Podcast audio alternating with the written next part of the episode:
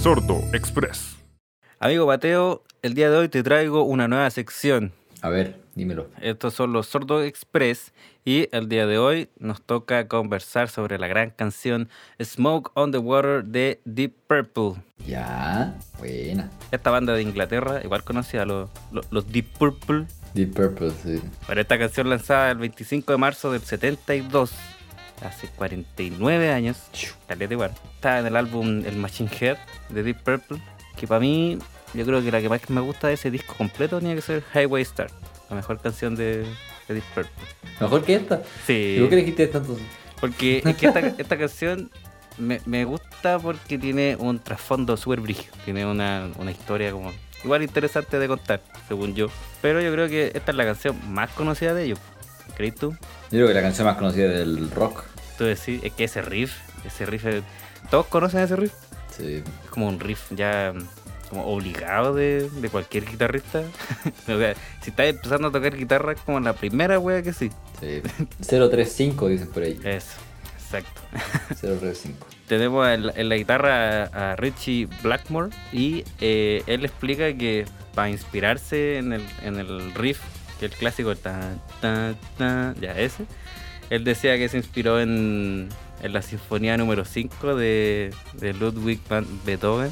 Ah, sí, he escuchado eso. Sí. Esa melodía que hace la canción él la puso al revés Mm, y que, y que pare- sonaba parecido a la canción. claro, que es como el, el tan tan tan tan. Ese mismo. Tan tan tan tan. Solo que él como que la, la interpoló nomás. Tan Claro. tan tan tan tan tan. Pero eso la misma nota. Solo que la, la, la dio vuelta. Claro, como una reinterpretación de esa canción. Sí.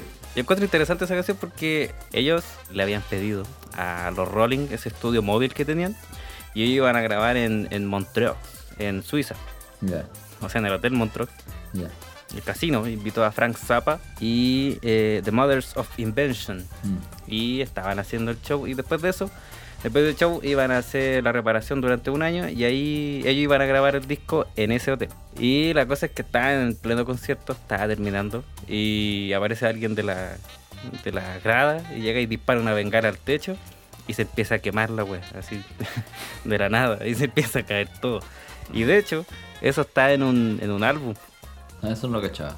Eso sale del álbum, que es eh, Swiss Cheese Slash Fire, que es un álbum en vivo que está grabando Frank Zappa en ese Mm. concierto. Bueno. Y la cosa es que empieza el, el incendio y al final de ese, de ese disco se escucha así como empieza a caer la cagada. Se escucha así como vidrios rompiéndose, gente gritando así como, Ah, "Ah, bueno. fuera", así como salgan, salgan ordenadamente y weas así.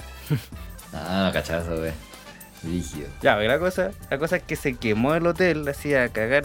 Y el bajista, que es Roger Glover, él tuvo un sueño. En el sueño él veía en la mañana siguiente de que había pasado todo, veía como el humo estaba encima del, del agua. Y por eso aparece esta gran canción. Smoke on the Water. Buena. No cachaba esa weá de Frank Zappa, es que tiene tantos discos Frank Zappa, weón. Tiene más que la puta.